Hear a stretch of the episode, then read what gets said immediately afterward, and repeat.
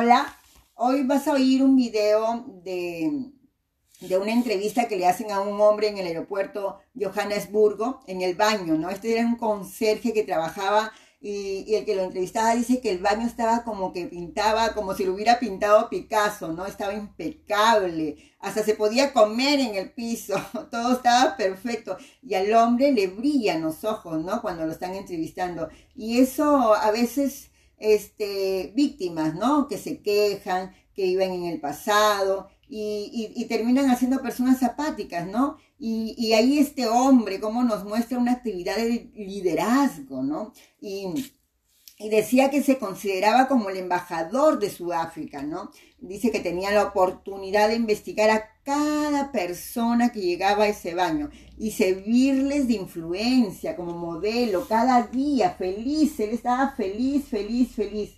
Era el trabajo más feliz. Entonces, hoy, como, como a veces se hacen las víctimas, a veces, ¿no? Hay, eh, porque las víctimas regalan el poder, ¿no? Cada vez que te haces la víctima, tú regalas tu poder. Cada vez que te haces la víctima, este, vives en el pasado, ¿no? las víctimas esparcen rumores, siempre están ocupados, están ocupados acá en Paita, ni la pandemia, ni la pandemia paran en esquinas con verse y con verse pasan horas y horas, ¿qué hablarán? No sé.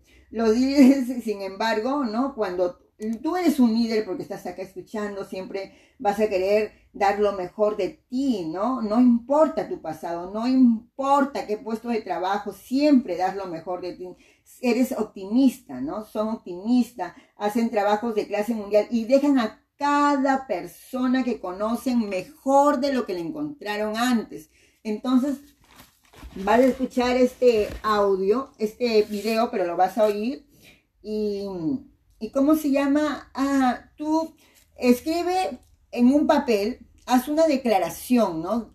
Todas las mañanas, escribe cómo, cómo darás todo de ti cada día.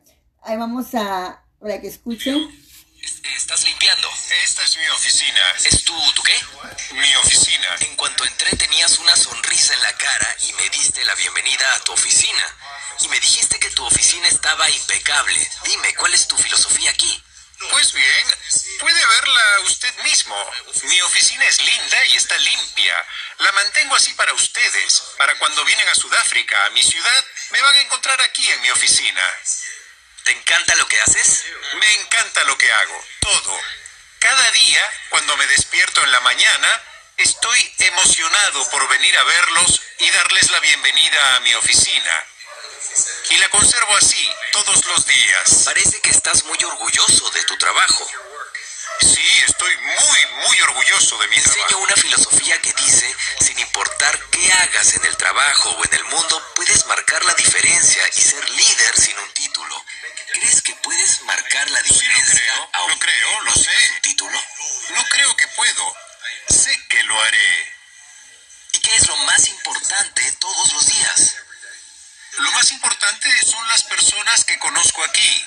Conozco a cientos cada día aquí en mi oficina. Algunos son como usted, algunos son agradables, algunos están enojados. Pero si llegan así les digo, bienvenidos a mi oficina. Y se les quita el estrés. Se ríen por montones, luego hablan conmigo. Y entonces hablamos de cualquier cosa. Se van de aquí muy contentos y dicen, es muy lindo conocer gente como tú en Sudáfrica. Las personas que vienen desde inmigración, algunos me conocen, algunos escriben sobre mí en sus libros. Wow. Si le dieras un consejo, ¿qué les dirías a las personas que ven este video? Bueno, a las personas que ven este video les diría, deben estar orgullosos de lo que hacen, sin importar que sea...